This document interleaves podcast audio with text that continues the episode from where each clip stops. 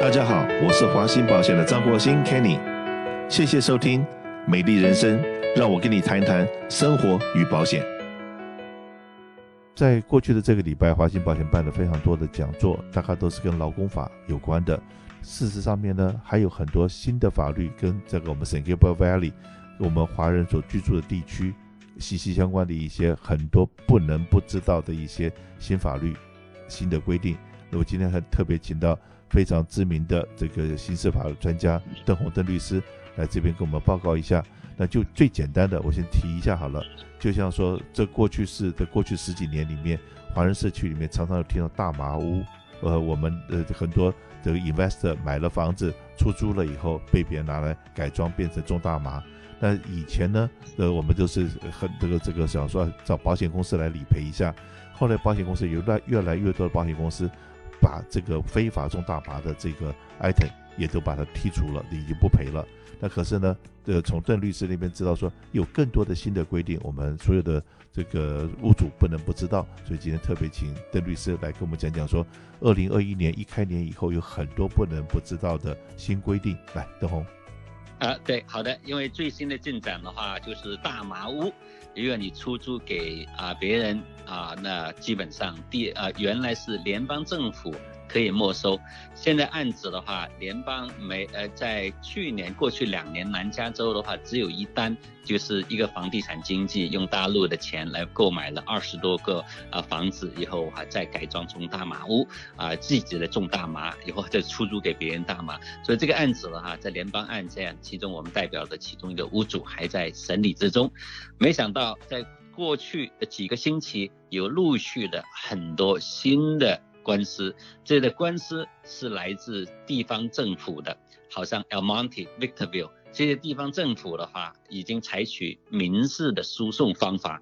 啊，我们也可以看得出，在这个星期，Arcadia 一个豪宅改装成为大麻屋以后，屋主的话，啊，真的欲欲哭无泪。啊，但是这个很重要一点的话，市政府我看的是诉状，我们现在正在代表四个。啊，这个房地产的屋主啊，他是房东租给别人，没想到别人的话出租改成出租呃这大麻屋。现在那个事情发生在两年以前、三年以前的，呃，有一些租客种大麻已经被起诉了啊，以后这个房子啊破坏得一塌糊涂，因为。在这家里面种大麻要有通风系统，要有灌水系统，所以的话还有很多事要偷电进行，所以这些人的话种大麻的人抓了或者走掉了，因为屋主花了很多钱以后修复的房子，以为是相安无事，没想到现在 El Monte 市政府追上来了。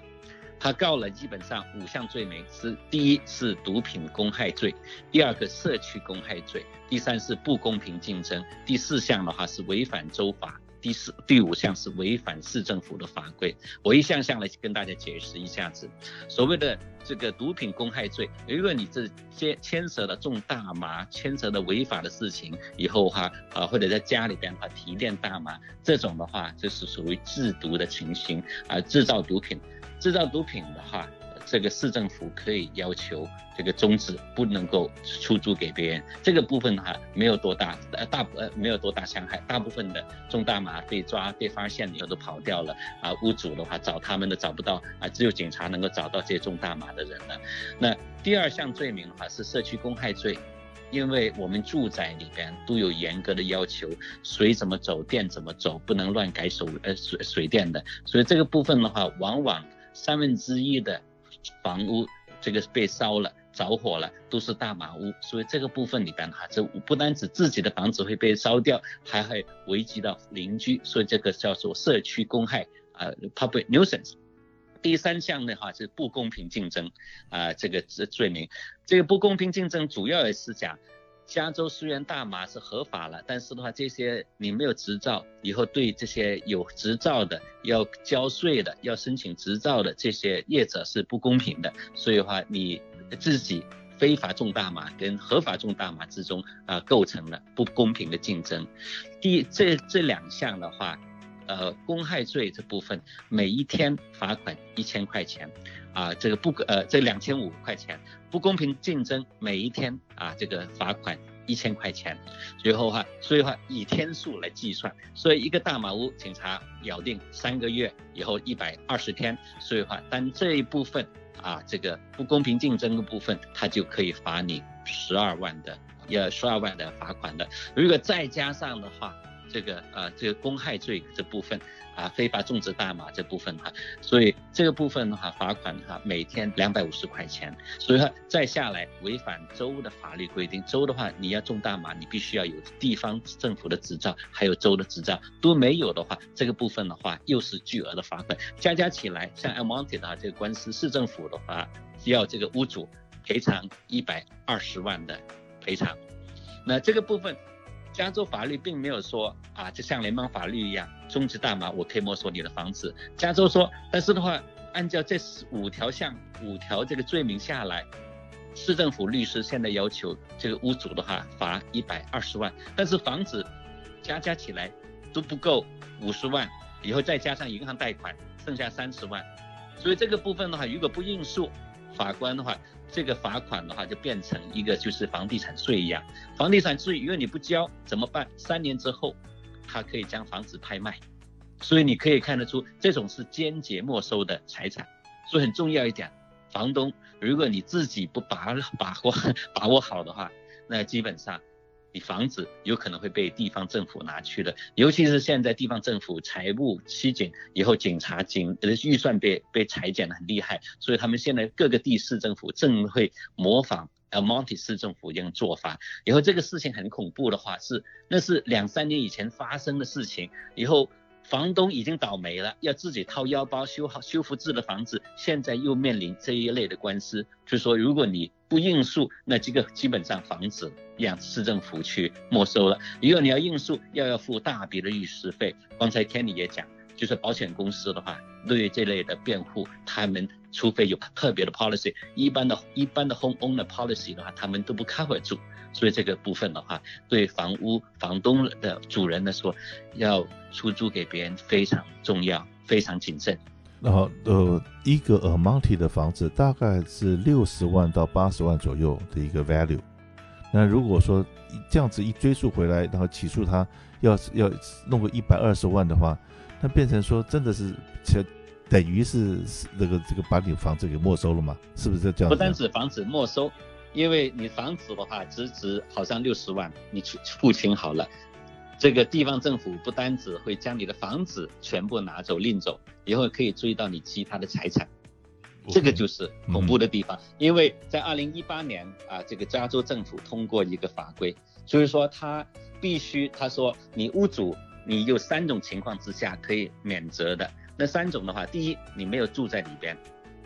第二个你不知道别人种大麻。OK，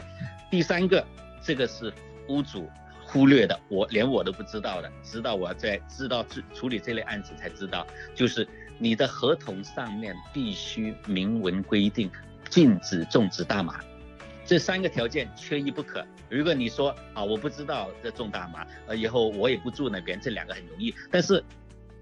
法院的话问你，你上面的话有没有合同规定租客不不能够种大麻？如果没有的话，对不起，你这要承担责任。我市政府的话不需要给你警告，所以话一旦只发生事情以后没有这三条的话，没有免责，那屋主必须要承担所有的责任。哇，那是这个，所以说现在如果说有出租屋的屋主的话，是不是要赶快回头看一下当初跟房客怎么签的约，要把这个最新的法律条文加进去。避免万一你的房客犯规，然后你的房子变充公，那不是真是亏大了，是不是这样子？很大，所以的话，一方面要做两个补救方法。第一个的话，如果你现在是做房东的啊，以后你要赶紧看一下合同，在合同里面的话补加一下，或者是增加增添一下，就是禁止房客种大麻这一条条款，就是万一。这个啊，这个房呃租客用了种大麻，如果没有这一条明文规定的话，啊，法律不保护你。另外一方面的话，就是要请不能够啊，这个啊，这个将所有事情丢给别人管，以后以为是呃 agent 的话帮你找到房客啊，他会帮你看好啊，每个月收租以后这些房客很好，定期交租啊，都汇钱到我金账户来啊，什么东西的水电费他们不用我操心啊，就连这个 gardener 啊呃园丁都不需要我来负责，觉得话以为是捡了便宜，其实这个大麻屋的话啊，这这种情形就是就是看中了。房东啊怕麻烦这种做法，所以一定的话有几点要注意的，就是啊尽管不管你是怎么样找的房客，一定要做背景调查，一定要确定一下子啊租客跟你合同所呃使用的呃合同签合同的跟租客是同一组人，所以话第二个的话不要说这个呃叫他们直接的话电汇来，你可以每个星期每个月的话到房子那边去收租，你本人去。这样子的话，看一下子附近的话有没有任何迹象被改电呐、啊，还有做这些，或者是这个租客有鬼鬼祟祟的行为，或者是这个租客啊，这个啊没有故意躲开你啊，或者是这种情形的话很有可疑的行为的话，你要马上采取行动，报警也好，或者是啊驱逐房客也好，这样子才能够保住你的房产。那我们现在如果重新就去让他签这条文，可是如果说这个 C T 真的去追溯。过去的两年、三年的这种 case 的话，那真的是和现在有很多屋主会晚上睡不着觉耶。对，所以为什么？但是以前的事情已经发生了，你没有办法。但是的话，你要确定一下，刚才讲了，你要免责的话，房东、屋主免责的话，三条条件，你没有住在里边，因为你住在里边的话，那基本上的话就是你自己了嘛，呃，自己倒霉了。你不是你这这中国人讲自作自受嘛，你自己 犯犯下的事情。因为你自己。呃，同样的，你自己里边的话不能够，因为你自己买了房子在自己住的，又种大麻，那基本上市政府罚的很厉害，甚至是可以将房子拿走。以后如果呃如果是不清呃不没有跟呃政府打好道交道的话，你不理这个官司的话，市政府要求大概一百多万的赔偿，那你自房子拍卖掉，到头来还不够，还有你跟跟着你又就这样的话，我们现欠房呃房地产税，欠国税局的税啊、呃，你能够逃得过去吗？逃不过去的，所以话这个部分呢，如果是真的遇到官司，赶紧找律师，看有没有办法能够来来跟市政府官司呃那里边打官司，能够将赔偿减呃这罚款减得最低。那那个刚才呃在录音之前，然后是不是也讲过，不只是我们 Amonte City，是不是还有其他的 City 已经开始这样做了？啊、呃，对，所以很多时候的话，我们很呃这往往啊、呃、要知道。啊，新的法规里边的话，呃，有新的有一些呃新的生效，连就是因为每一年都有不同样的新的法规。这项法规的话，就是说呃屋主免责这部分的话，在二零一八年通过，二零一九年一月一号的时候已经是生效，连连我都不知道。你想想看的话，我自己也是 做房东，所以很多时候很重要一点的话，啊、我们要这个掌握一下子新的一年有哪些新的法规，看会不会影响到自己的权利的啊。另外一方面的话。我们谈到的话，就是刑事方面有很大的这种改变，青少年法庭已经警察逮捕青少年的话已经不逮捕了，所以将来这些都会影响到我们社区的安全的。当然的话，我们现在将今天啊、也可以看得出，《洛杉矶时报》也是报道，现在啊、这个要。罢免州长啊的签字已经收集到超过一百万了啊，离一百五十万的签字很近。还有三月份之前的话，估计有可以收集到两百万的签字。这时候的话，有可能会弹劾我们罢免我们现有的州长，因为太极端的呃左派。影响到我们很多啊小商家或者是啊我们房东的利益，所以它这个部分的话，我们可以看得出啊，我们还是要关心身边所发生的所有事情的。现在警察啊真正处理的只有两类案件，一个是家暴的案件，一类的话就是呃大啊这个大麻的案件。所以哈，你可以看出大麻的非法种植，因为已经严重影响到。合法的利益，所以话，呃，大麻虽然是合法化，但是你必须要向州政府申请执照，向地方政府申请执照。不管怎么样，今天会请邓律师来讲这一段，我会就是提醒大家，你今天呃唯一自救的方法就是知法守法，然后呢，最后一这个保障就是来找华信保险，把保险买对，这是你唯一能够这个保平安的方法。所以说。华信保险这个是永不打烊的，有任何问题随时打电话过来。